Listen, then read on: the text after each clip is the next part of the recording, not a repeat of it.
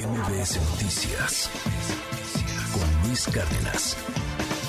El presidente López Obrador acaba de hablar en la mañanera sobre el caso de eh, Francisco García Cabeza de Vaca, el exgobernador de Tamaulipas, que fue acusado en este gobierno, pues, de pues, crimen organizado, lavado de dinero, etcétera, y que pues ha logrado tumbar, cancelar, echar a la basura esta orden de aprehensión. Esto fue lo que dijo López Obrador hace unos momentos.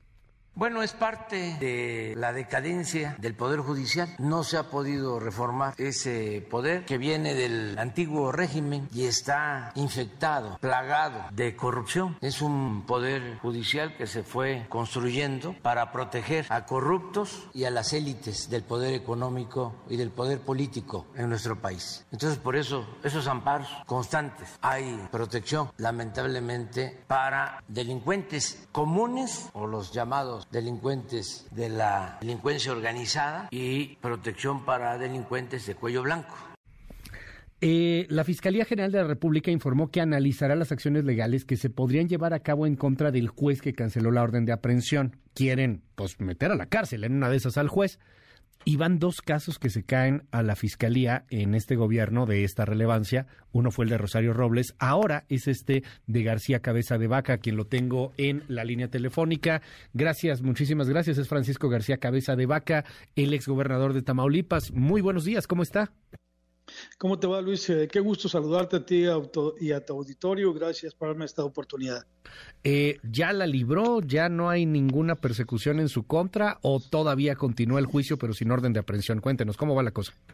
A ver, de entrada, comentarte que, pues como lo dije en su momento, has de recordar que este proceso lleva más de, dos años, donde inició eh, con unas acusaciones falsas eh, documentos alterados eh, por parte del entonces director de la Unidad de Inteligencia Financiera, Santiago Nieto, quien engañó a la Fiscalía General de la República, quien engañó al presidente eh, de la República y donde iniciaron un proceso de desafuero que, por cierto, violaron la ley y la Constitución, porque a pesar de contar con fuero, eh, emitieron órdenes de aprehensión, te repito, violando la Constitución. Llegó hasta la Suprema Corte y esta nos dio la razón. Poder Judicial nos dio la razón.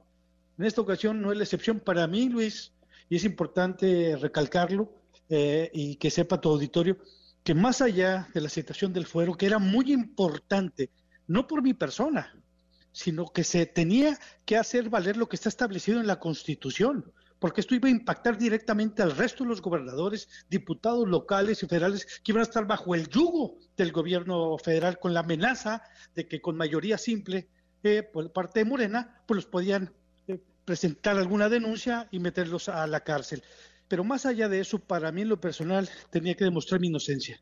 Y hoy en día el Poder Judicial a través de, un juez ha dado a, conocer, precisamente emitió su resolución donde tumba todas aquellas eh, acusaciones falsas a las que fui sujeto claramente por parte de una persecución política por parte del gobierno federal y por supuesto impulsada por Morena, que tenía como finalidad no solamente mandar un mensaje hacia mi persona, sino al resto de la oposición, el resto de los gobernadores y todos aquellos que disentimos o que no estamos de acuerdo con muchas de las políticas públicas que se han implementado por el gobierno federal. En pocas palabras, callarnos, silenciarnos como es parte de un gobierno autoritario pero es por eso que yo en lo personal eh, celebro y sobre todo era muy importante demostrar mi inocencia, eh, Luis, y bueno, y de aquí construir hacia, hacia adelante, sumándome a los esfuerzos que está llevando a cabo los diferentes liderazgos, pero a la vez también aprovechar para agradecer el respaldo que he recibido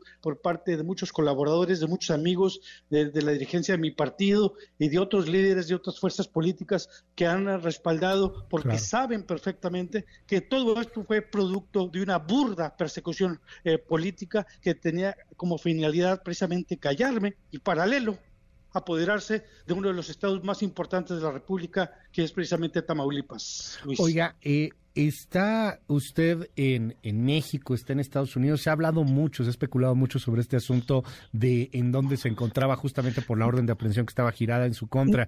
¿Qué nos dice sobre ese tema? No hay mucho que especular, Luis. Eh, lo dije en su momento que ah, iba a ser, que me iba a mantener como gobernador hasta el último minuto de mi mandato, eso lo dije, y que iba posteriormente es tomarme unos días eh, para salir de, vacaciones con mi familia, situación que hice. O oh, sorpresa, después de que la Suprema Corte eh, determina, nos da la razón y ordena que se cancele la orden que ilegalmente llevaron a cabo, pues ¿qué crees? No solamente no la cancelaron, sino que una vez que terminé mi cargo, sacaron otra orden de aprehensión.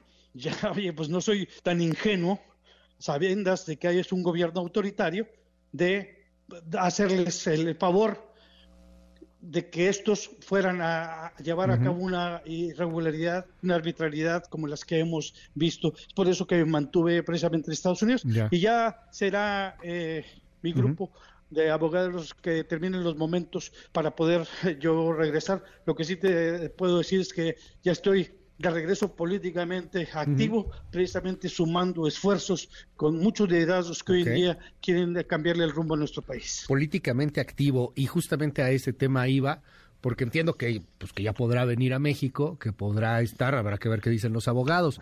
Pero, a ver, y, se, lo, se lo pregunto con toda la franqueza, eh, estamos platicando con Francisco García Cabeza de Vaca.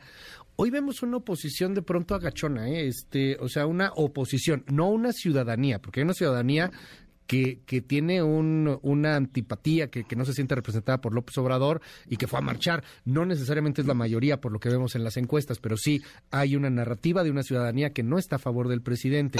Pero hay una oposición que como que no se halla y que además a usted lo dejó solo en muchas ocasiones, incluyendo su mismo partido.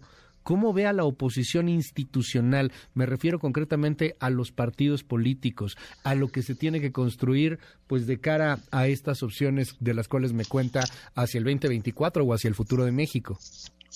Déjame decirte eh, de antemano, este, Luis, con mucho respeto, eh, mi partido nunca me dejó solo, ¿eh? Siempre estuvieron ahí el grupo parlamentario de Acción Nacional en la Cámara de Diputados que defendió férreamente la situación del desafuero eh, como también el, desde el Senado de la República, los senadores de Acción Nacional y de otras fuerzas políticas que hicieron lo propio, porque era de todos conocido que esta era una persecución eh, política que se estaba llevando a cabo por ser un, opositor, pero no por capricho. Simplemente, eh, como lo he mencionado, este, Luis, yo no engañé a nadie. Lo único que hice es defender el Estado de Derecho, el federalismo, la seguridad de mi Estado, eh, las energías limpias eh, y la democracia, pero sobre todo que se respetara la Constitución eh, y nuestras leyes. Eso es lo que hice. Que no le haya gustado al gobierno federal, que no le haya gustado que haya sido uno de los impulsores y creadores de la Alianza Federalista y que tuvieron que llevar a cabo todo, todo un proceso de descalificaciones, de ataques y de calumnias. Bueno, pues es parte de una estrategia que de alguna manera les funcionó, Luis. Tan les funcionó que de ahí en adelante, pues muchos actores políticos se replegaron. Pero yo fui muy claro en decirles, y yo no he cambiado mi discurso, Luis, y lo digo con mucho respeto, sin arrogancias ni mucho menos. Les dije que yo me iba a mantenerme firme, como siempre lo he hecho durante toda mi carrera y toda mi vida, que es ni me doblo ni me vendo. Y es precisamente lo que hice. A diferencia de algunos que lamentablemente prefirieron, dadas las presiones, pues, entregar sus estados y aceptar eh, propuestas de irse de embajadores o de cónsules a, otros países, nosotros eh, dimos la batalla defendiendo a nuestro estado y eso es precisamente lo que hizo. ¿Y qué es lo que te puedo decir? Le interrumpo aquí nada más un momento. ¿Le propusieron eso en algún momento? O sea, deje ganar, ¿le propusieron eso en algún momento? Deje ganar a Américo Villarreal y se va de embajador, no sé, a no, pues, pues si las presiones estuvieron en el orden del día durante el proceso de desafuero, inclusive me mandaban mensajes que dejara el cargo y con eso se acababa todo. ¿Y sabes cuándo iba a permitir yo eso? Jamás la gente que me conoce y que me ha, me ha acompañado durante toda mi carrera política sabe perfectamente que jamás, jamás me iban a doblegar y jamás me iban a callar y mucho menos me iban a comprar. No sé si se puedan pues decir los nombres, pero ¿quiénes le mandaban esos mensajes? Bueno, me mandaban mensajes desde el gobierno a través eh, de mis abogados, no quiero comprometer a nadie, pero es una realidad. Ellos saben perfectamente que así fue Sin embargo, yo jamás, jamás lo, lo, permití, jamás nos doblegamos, porque tenemos un compromiso no solamente con el pueblo de Tamaulipas, sino con la sociedad en general mexicana. Eso de arrodillarse y quedarse callado, pues a mí lo personal no, no se me da eh, y simplemente actuamos eh, de, acuerdo a cómo hemos actuado, actuado siempre, ¿no? Defendiéndole el Estado de Derecho, la soberanía de nuestro Estado y señalando lo que no estábamos de acuerdo. Si hay quienes lo que quieren es esa gente sumisa que se arrodille y que hagan precisamente y que reciban instrucciones de la federación, allá ellos. Nosotros hicimos lo propio. Pero mira, Luis, yo sí quisiera, si me permites, por favor, eh, más allá de mi posición eh, y las posiciones políticas que, he tenido, pues al igual que tú soy padre de familia, soy un ciudadano, que valdría la pena hacer un análisis profundo en torno a cómo debemos de calificar a los gobiernos, en base a qué. Y yo soy de la idea como ciudadano también de que se les dé de valor en base a resultados. Y es precisamente lo que dimos en Tamaulipas, especialmente uno de los rubros que hoy en día preocupan y ocupan a los mexicanos que tiene que ver con el tema de seguridad. Cuando llegué a la, a la gubernatura de Tamaulipas, Tamaulipas ocupaba el nada honroso tercer lugar entre los estados más violentos del país. Lo dejamos, Luis, entre los seis más seguros de México. No lo digo yo, lo dice el mismo gobierno federal, el secretariado ejecutivo del Sistema Nacional de Seguridad Pública. Ahora quiero que vayas a Tamaulipas y le preguntes a los empresarios en cuatro, en cuatro meses cómo está Tamaulipas. Regresaron las extorsiones, los secuestros, un serio problema de inseguridad, lo que acaba de pasar en Nuevo Laredo, lo que está pasando en Matamoros. No lo digo yo, para eso querían para eso eh, que querían el estado de Tamaulipas o lo querían también para utilizarlo como un, medio de financiamiento por las aduanas para financiar las campañas políticas con el contrabando y el huachicol. Creo que es parte de lo que se tiene que analizar a fondo, Luis. Pero volviendo al tema, yo en lo personal estoy convencido, estoy muy entusiasmado porque veo una sociedad, una ciudadanía activa que ya nos puso el ejemplo a propios y extraños y tenemos que sumarnos a ese gran movimiento de participación ciudadana como el que vimos este pasado domingo, del que nadie puede acreditarse eh, esa participación más que la misma ciudadanía, que hoy en día está haciendo valer su voz eh, y está levantando la voz a favor de la democracia. Entonces, eh, contestando a tu pregunta, por supuesto que voy a estar activo desde ya, bueno. precisamente sumándome a esos grandes esfuerzos para hacer los cambios que hoy en día requiere nuestro país a favor de las presentes y futuras generaciones, Luis. Es Francisco García, cabeza de vaca. Le aprecio mucho estos minutos aquí en MBS y estamos al habla, si nos permite. Por favor, Luis, eh, te agradezco mucho esta conversación y por supuesto que vamos a estar en comunicación contigo y con tu auditorio. Gracias, es Francisco García, cabeza de vaca. MBS Noticias con Luis Cárdenas.